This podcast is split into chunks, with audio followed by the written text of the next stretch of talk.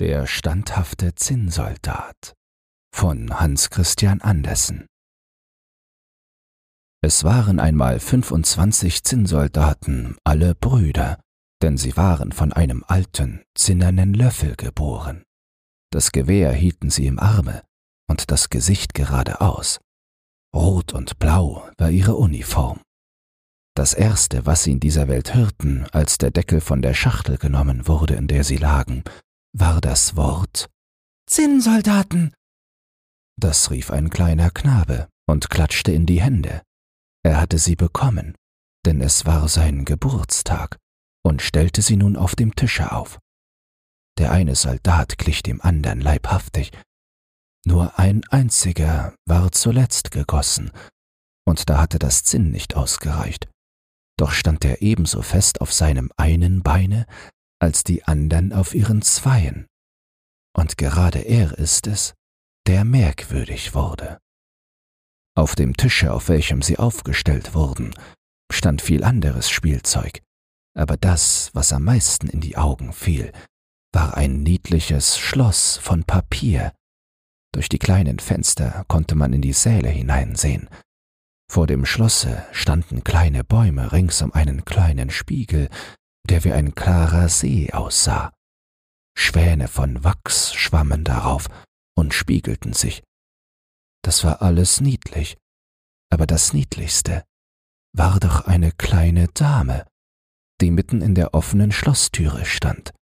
Sie war auch aus Papier geschnitten, aber sie hatte einen Rock vom klarsten Linnen an und ein kleines, schmales blaues Band über die Schultern, ähnlich einem Gewande, Mitten in diesem saß eine glänzende Flitterrose, so groß wie ihr ganzes Gesicht. Die kleine Dame streckte ihre beiden Arme aus, denn sie war Tänzerin.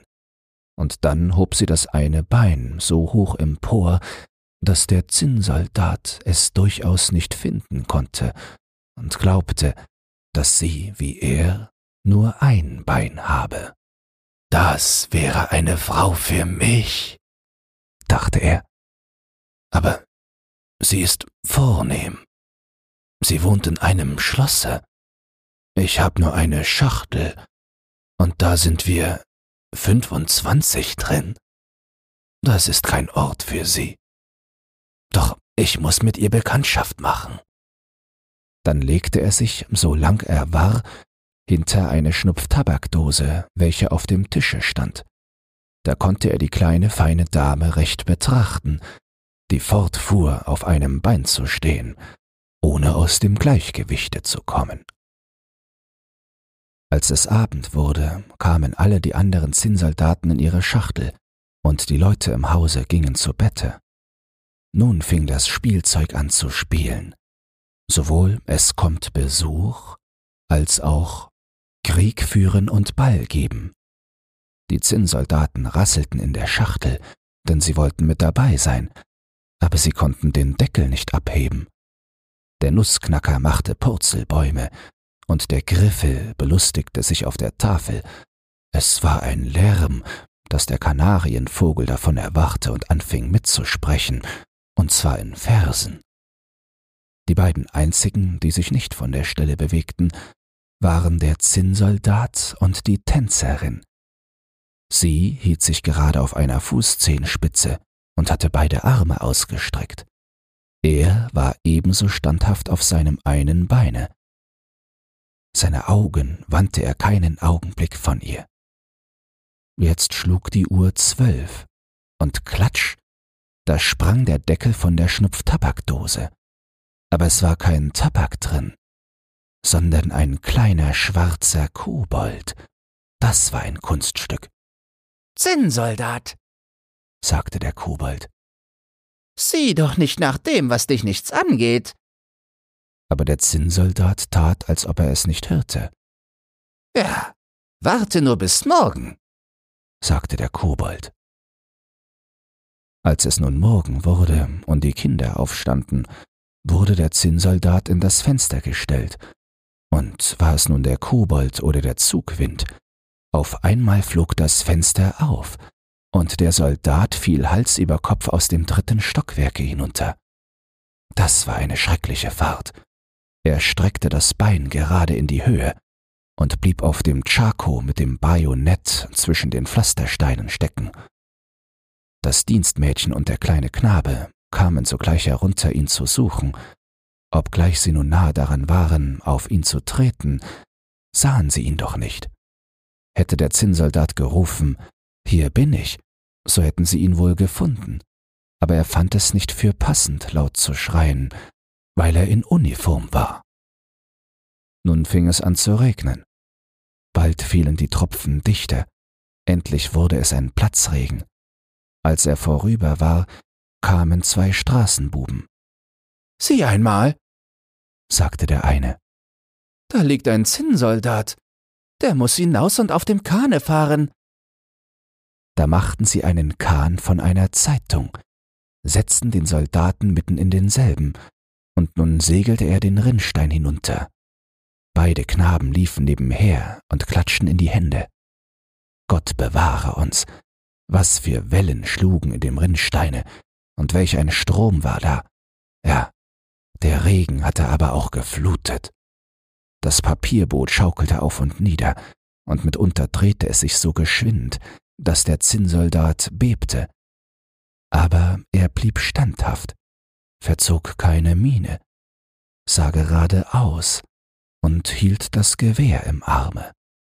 Mit einem Male trieb der Kahn unter eine lange Rinnsteinbrücke, da wurde es so dunkel, als wäre er in einer Schachtel. Wohin mag ich nun kommen? Dachte er. Ja, ja, daran ist der Kobold schuld. Ach, säße doch die kleine Dame hier im Kahne. Da möchte es hier meinetwegen noch einmal so dunkel sein.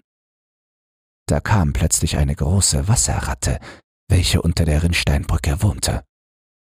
Hast du einen Pass? fragte die Ratte. Her mit dem Passe. Aber der Zinnsoldat schwieg und hielt das Gewehr noch fester. Der Kahn fuhr fort und die Ratte hinterher. Hu, wie fletschte sie die Zähne und rief den Holzspänen und dem Stroh zu. Haltet ihn, haltet ihn!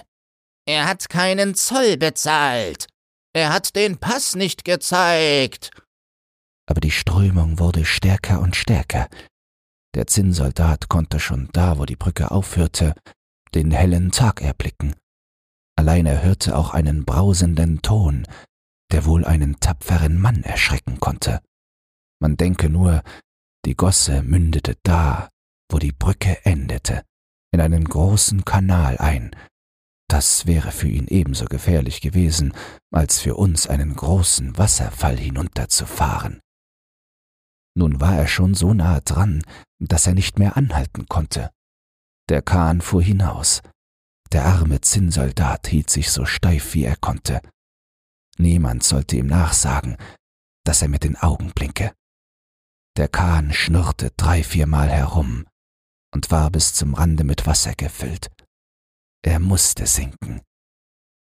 Der Zinnsoldat stand bis an den Hals im Wasser, und tiefer und tiefer sank der Kahn. Mehr und mehr löste das Papier sich auf. Nun ging das Wasser über des Soldaten Kopf. Da dachte er an die kleine, niedliche Tänzerin, die er nie mehr zu Gesicht bekommen sollte. Und es klang vor seinen Ohren. Fahre hin, fahre hin, o Kriegesmann, den Tod musst du erleiden. Nun ging das Papier entzwei, und der Zinnsoldat stürzte hinab, wurde aber augenblicklich von einem großen Fische verschlungen. Oh, wie dunkel war es im Fischleibe. Da war es noch finsterer als unter der Rinnsteinbrücke, und dann war es da sehr enge. Aber der Zinnsoldat blieb standhaft und lag, solang er war, mit dem Gewehr im Arme. Der Fisch schwamm hin und her, er machte die schrecklichsten Bewegungen. Endlich wurde er ganz still, es durchfuhr ihn wie ein Blitzstrahl, das Licht schien klar, und eine Stimme rief laut Der Zinnsoldat. Der Fisch war gefangen, auf den Markt gebracht, verkauft und in die Küche hinaufgekommen, wo die Köchin ihn mit einem großen Messer aufschnitt. Sie fasste mit ihren beiden Fingern den Soldaten mitten um den Leib und trug ihn in die Stube hinein, wo alle einen solchen merkwürdigen Mann sehen wollten, der im Magen eines Fisches herumgereist war. Aber der Zinnsoldat war nicht stolz. Sie stellten ihn auf den Tisch, und da, nein, wie sonderbar kann es doch in der Welt zugehen. Der Zinnsoldat war in derselben Stube, in der er früher gewesen war. Er sah dieselben Kinder, und dasselbe Spielzeug stand auf dem Tische. Das herrliche Schloss mit der niedlichen kleinen Tänzerin. Sie hielt sich noch auf dem einen Beine und hatte das andere hoch in der Luft. Sie war auch standhaft. Das rührte den Zinnsoldaten. Er war nahe daran, Zinn zu weinen. Aber es passte sich nicht. Er sah sie an. Aber sie sagte nichts.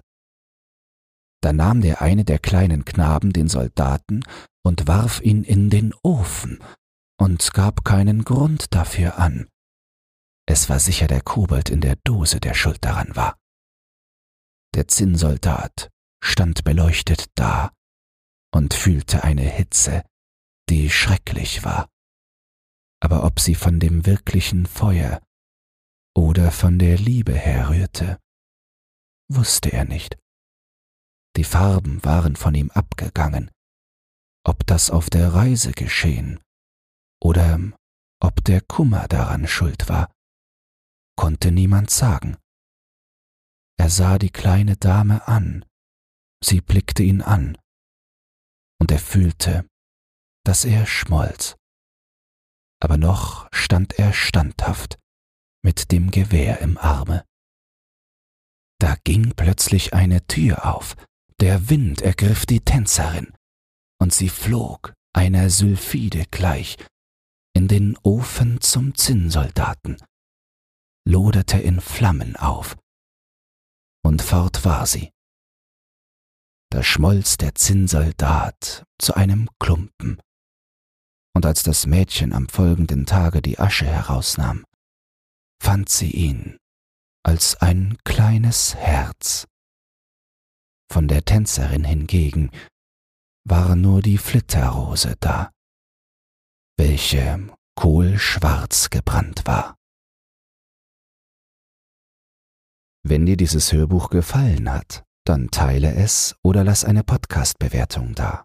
Zudem hast du die Möglichkeit, unter den Shownotes bei Spotify anhand von Umfragen und Kommentaren mitzubestimmen, wohin es mit diesem Podcast gehen soll.